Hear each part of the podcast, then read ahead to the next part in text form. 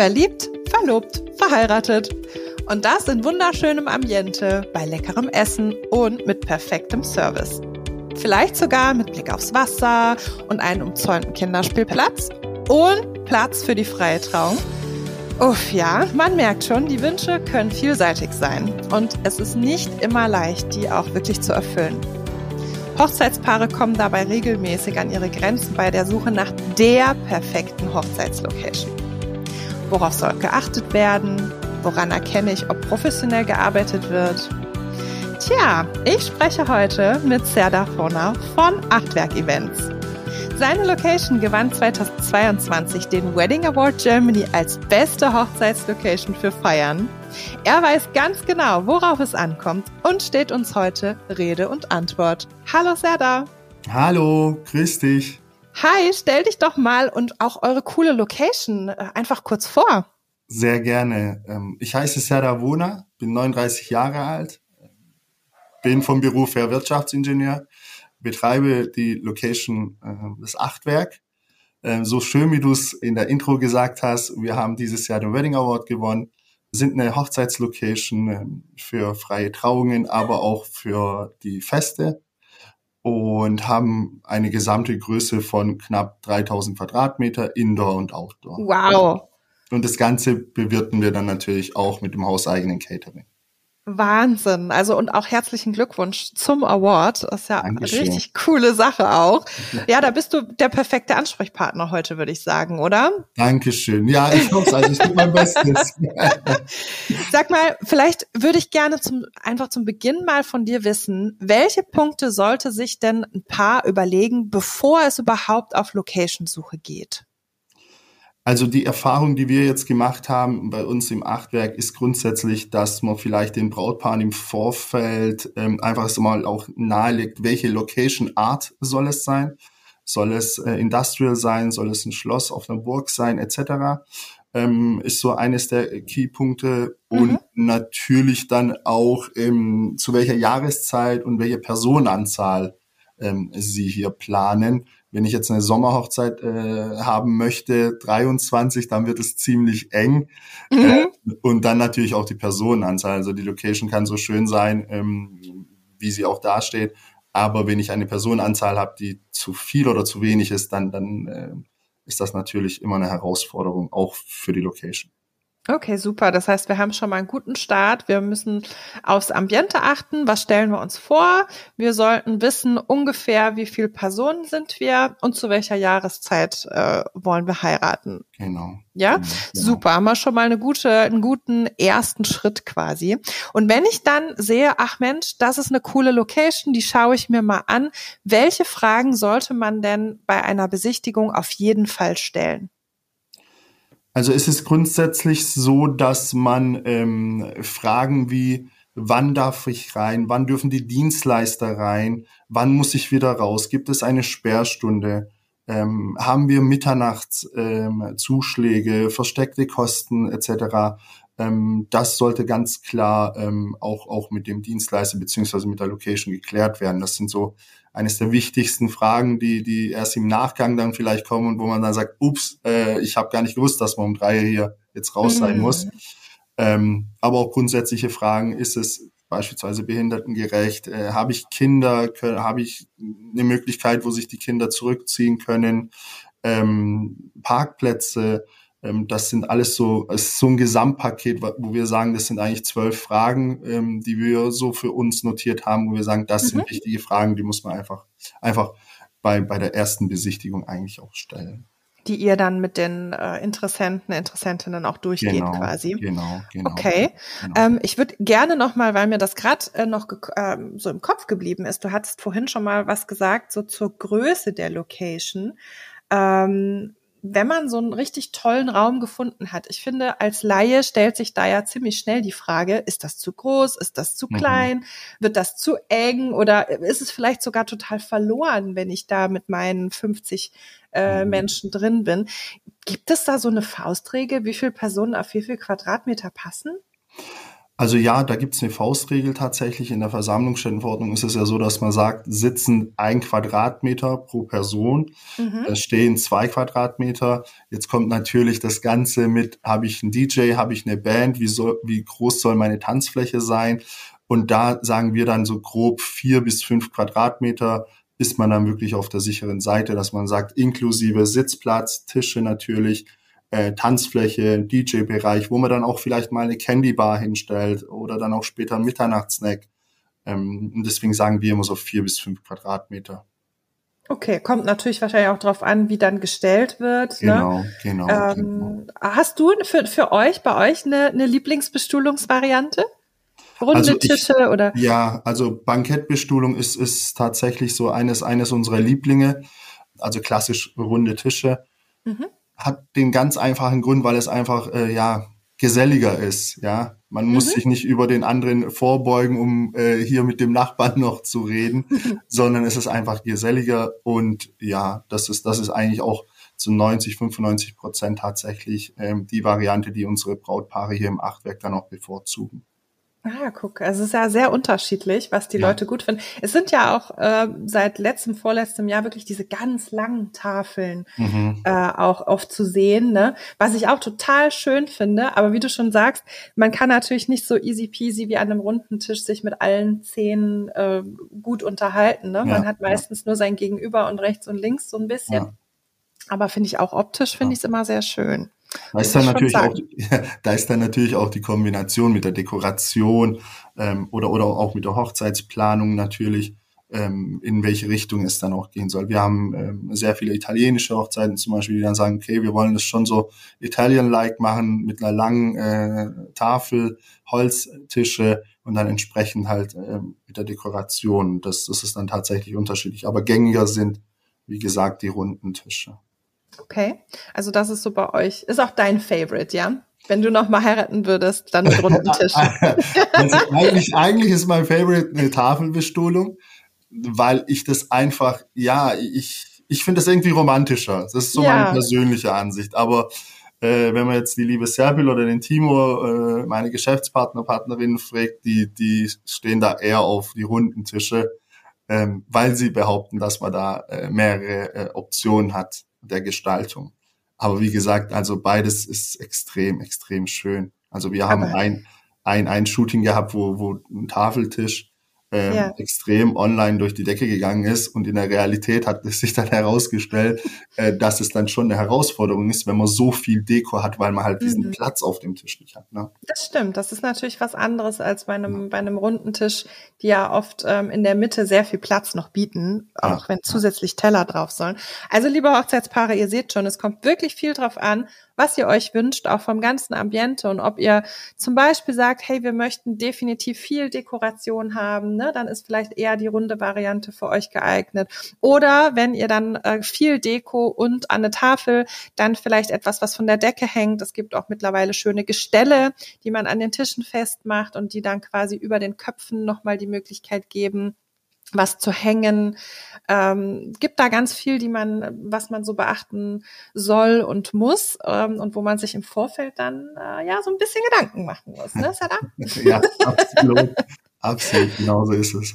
Und apropos Gedanken machen, da hätte ich auch sehr gerne mal deine Meinung, denn das wird uns oft gestellt, diese Frage. Freie Trauung beziehungsweise standesamtliche und Party an einem Ort oder lieber getrennt? Was sagst du? Welche Vor- und Nachteile hat man da? Also äh, meine, meine private Ansicht ist tatsächlich die, dadurch, dass ich auch dieses Jahr jetzt 40 werde, ich bin so ein bequemer Typ, äh, wo ich dann sage, wenn die Location das hergibt, dass man sagt, freie Trauung und danach den Sektempfang und dann praktisch die Party in, der, in derselben Lokalität, äh, wo ich dann nicht wieder ins Auto einsteigen muss oder keine Ahnung, irgendwie zehn Minuten laufen muss, bin ich eigentlich eher der, ehrlich gesagt, der Freund davon. Also wir haben jetzt im Achtwerk die Möglichkeit, dass wir sagen, auf der rechten Seite wird die freie Trauung bei schlechtem Wetter, bei gutem Wetter draußen auf der Terrasse, der Sektempfang dann entsprechend und dann geht's praktisch in die Location zur Feier. Mhm. Also ich bin davon eher der Freund. Jetzt gibt's aber natürlich auch Stellen, die so historisch schön sind, wo man sagt, hey, wenn ich eine freie Trauung äh, habe, dann möchte ich sie unbedingt da haben. Ne? Mhm. Also ähm, wir haben jetzt hier bei uns die Burg Wallenstein, die Aussicht, die Historie ist sensationell. Ähm, da eine freie Trauung oder im Achtwerk äh, Indoor, ja, würde ich mal so stehen lassen. Ne? das ist immer so eine Ansichtssache. Aber wie gesagt, ich bin eher, eher der Freund davon, äh, alles kompakter zu halten. Ist auch, glaube ich, angenehmer für die Gäste tatsächlich. Ähm, teilweise für die Gäste auch, die aus, ähm, ja, von ferner kommen, dass man dann sagt, okay, äh, ich fahre jetzt einmal an die Location an und alles mhm. findet dort statt und kann vielleicht sogar mein Auto dann da stehen lassen. Genau, genau. Ja, genau. Mit, dem, mit öffentlichen oder mit dem Taxi genau. heimfahren oder dort übernachten. Ja, also ja. für dich quasi so der, der Vorteil, dass alles schön kompakt beieinander mhm. ist und man nicht nochmal durch die Walachei muss oder irgendwo genau, anders hinfahren genau, muss. Genau. Siehst du auch einen Nachteil? Gibt es auch einen Nachteil, wenn alles an einem Ort ist? Ja, also Nachteil könnte zum Beispiel sein, was wir jetzt bei uns tatsächlich nicht haben, dass man nach der freien Trauung zum Beispiel ähm, direkt die Stühle zum Beispiel aufräumt, weil ah, man ja. den Platz für ähm, anderweitige Themen später dann braucht, wie Kinderspielbereich, mhm. Hüftburg etc. Ähm, das könnte ein Nachteil sein. Das muss dann ganz klar auch mit der Location abgeklärt werden, dass man dann sagt, okay, die Stühle, die freie Trauung bleibt erstmal ähm, bis die Party dann tatsächlich irgendwann losgeht, ohne dass die Gäste sich gestö gestört fühlen. Das ist mhm. für uns extrem wichtig. Also dass dieser klassische Ablauf ähm, gar nicht von den Gästen wahrgenommen wird. Ja, mhm. wenn, wenn wir abräumen dürfen, dass die Gäste natürlich nicht mitbekommen. Und das ähm, würde ich auch dem Brautpaaren tatsächlich sehr nahelegen, dass sie dann das mit der Location auch entsprechend klären. Ja, oh ja, eine kleine Anekdote. Ich habe ähm, mit meinem Mann zu zweit nur geheiratet im Ausland und mhm. haben dann quasi nochmal so eine Party mit einer kleinen freien Trauung gemacht zu Hause für alle, die zu Hause geblieben sind. Es war aber so ein ganz entspanntes Hippie-Fest. Also wirklich so super entspannt vor, ähm, ja, äh, kurz gerechnet, zwölf Jahren. Ähm, und das war wirklich super entspannt, nicht irgendwie gesetztes Essen, sonstiges. Trotzdem war es in dieser Location so, dass halt viel zu wenig Stühle waren. Deswegen habe ich mich gerade daran erinnert. Mhm. Und man dann von der freien Trauung direkt die Stühle mit reinnehmen musste. Und just war an diesem Tag sämtliches Personal bis auf drei Leute krank. Das war super krass. Da war äh, irgendwas hat sich da durchgezogen. Ich weiß es nicht mehr, so dass wir quasi zu unseren Gästen sagen mussten: Hey, könnte bitte jeder seinen Stuhl mit reinnehmen? Okay. Was auf der einen Seite echt, es war überhaupt kein Thema, weil das war mhm. sehr entspannt. Aber auf der anderen Seite, ich weiß genauso, jeder hat gedacht, guck mal, die Hochzeitsplanerin. Die mhm. schafft es noch nicht mal, ihre Stühle dahin zu organisieren. also so eine kleine Anekdote am Rande. Ja, kann man machen, muss man aber nicht. Ja, hätte ja so hinbiegen können und sagen, das ist ein Teil des Planes, das ist alles geplant. Ja, und wer den Stuhl mit der roten Schleife drumherum findet, der hat gewonnen. geil, geil. Irgendeiner hat unten ein Kaugummi geklebt, der hat dann gewonnen. nee, genau. Also ich würde vielleicht noch so mh, mm, für mich als als Vorteil sehen, wenn es getrennt ist. Vielleicht, wenn man so mh, hm, irgendeine Aktivität noch hat, wenn man wieder mhm. bei den Orten ist, dass man vielleicht einfach noch mal was anderes sieht. Ja. So, das, also wir hatten zum Beispiel hier in Berlin, wir haben ja ähm, Schiffe, die man mhm. ganz toll mieten kann auf der Spree für freie Trauung. Ähm, und dann hat man zum Beispiel die freie Trauung auf dem Schiff und ähm, wir haben so ein paar Locations, wo das Schiff auch anlegen kann und dann steigen die Leute aus und sind in der Location. Also wenn man es so als Event nochmal irgendwie hat, kann es auch ganz cool sein, dass man es, äh, dass man einfach nochmal was anderes sieht. Mhm. Das würde ich vielleicht noch so ja. als als Vorteil sehen. Letztendlich ist es eine Geschmackssache natürlich, ganz absolut. klar. Also absolut, da, da, da sind wir auch ähm, extrem tiefenentspannt, wo, wo wir dann auch gar nicht sagen, äh, das sollte jetzt hier sein oder so geht das auf gar keinen Fall, sondern überlassen es dann tatsächlich den Brautpaaren. So wie du es gesagt hast, Vor- und Nachteile, ähm, das ist unser Job, dass wir, dass wir die aufzählen und alles andere äh, obliegt dem Brautpaar, ist ganz klar. Ja, absolut. Also das ist ja immer, immer, ne? Sag mal, wo ist denn das Achtwerk für alle, die es nicht kennen? Also wir sind in der Nähe von Stuttgart. Es liegt 30, 35 Minuten entfernt. Rudersberg mhm. ähm, heißt die schöne Ortschaft hier. Ähm, haben auch ähm, sehr interessanterweise ähm, extrem einfache Bindungen zur, zur Autobahn. Ähm, mhm. Und ja, 70, 75 Prozent unseres Kundenstammes kommen tatsächlich aus Stuttgart und nach Stuttgart, sehr interessanterweise. Ähm, haben auch Gäste, Brautpaare aus, aus Bodensee, die fahren dann zweieinhalb Stunden zu uns. Ah ja, aber Wahnsinn. die Anfahrt ist entspannt. Aber ist es auch eher dann ein kleineres Dorf? Ja, also ja, eine, ja, eine kleine Eine Ortschaft? Gemeinde. Ja, Mhm. genau. Also ähm, wir haben hier alles, was wir eigentlich wirklich im Alltag hier äh, brauchen. Mhm. Ähm, haben eine sehr, sehr ähm, ja, schöne Gemeinde, ähm, die auch zusammenhält. Es, ist, es macht mega Spaß. Ähm, Fußballverein, Tennisverein, etliche Vereine.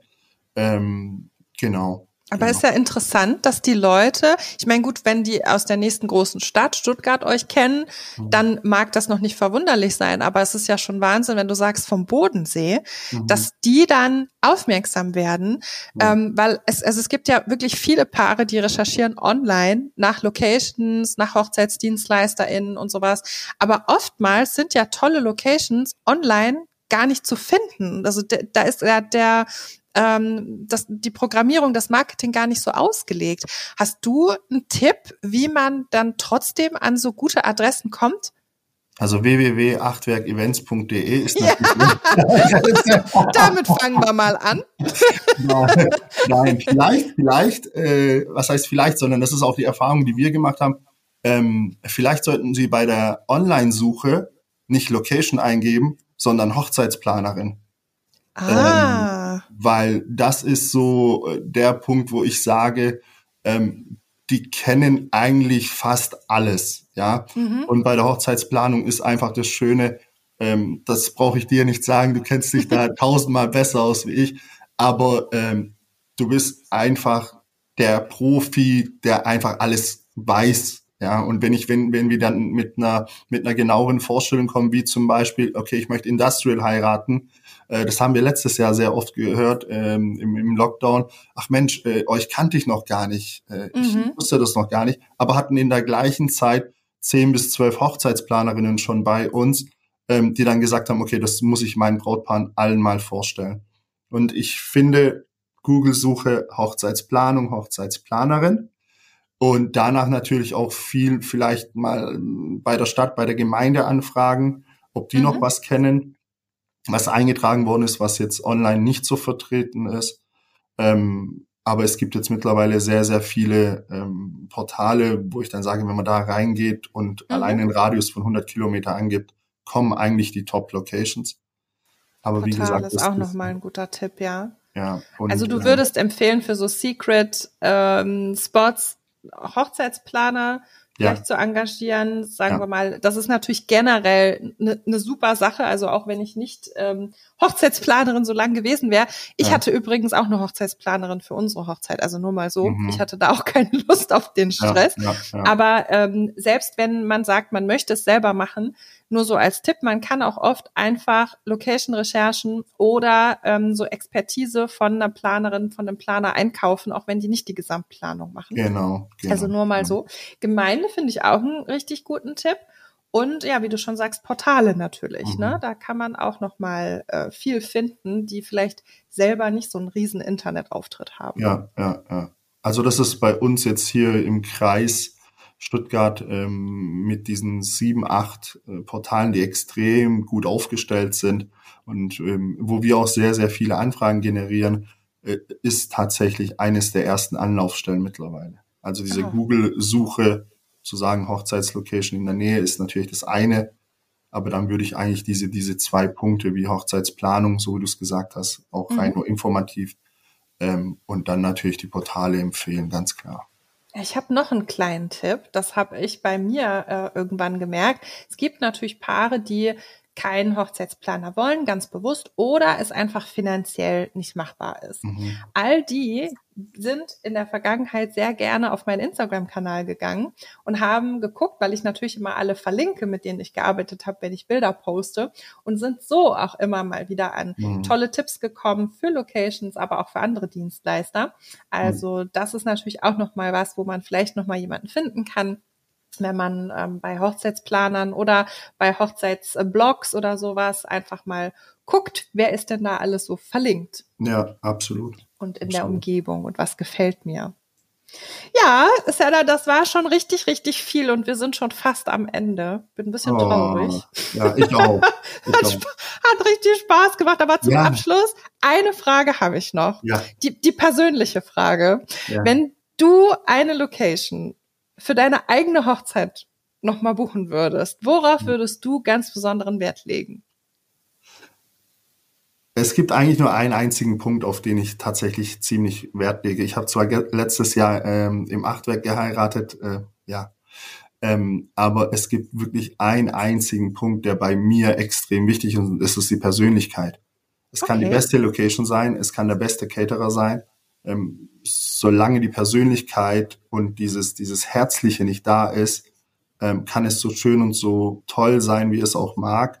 Ähm, da komme ich irgendwie nicht an und das ist auch tatsächlich unsere größte Stärke, dass mhm. ähm, ich bei knapp 200 Hochzeiten weiß, wer wann heiratet, ist jetzt kein Zufall, sondern es ist wirklich äh, die Persönlichkeit, die wir dann wirklich mit den Brautpaaren auch ähm, von Tag eins an beginnen. Und deswegen stelle ich da immer die Persönlichkeit an, an erste Front. Also mhm. das ist, das ist ist bei vielem anderen tatsächlich auch so. Aber wenn ich nochmals heiraten sollte, das sollte jetzt die liebe Serpil nicht hören natürlich, äh, dann würde ich die Persönlichkeit Serpil, an erster Stelle. Er will nur dich natürlich nochmal. Ja, ganz klar. Sollen wir nur nochmal klarstellen. Ganz klar.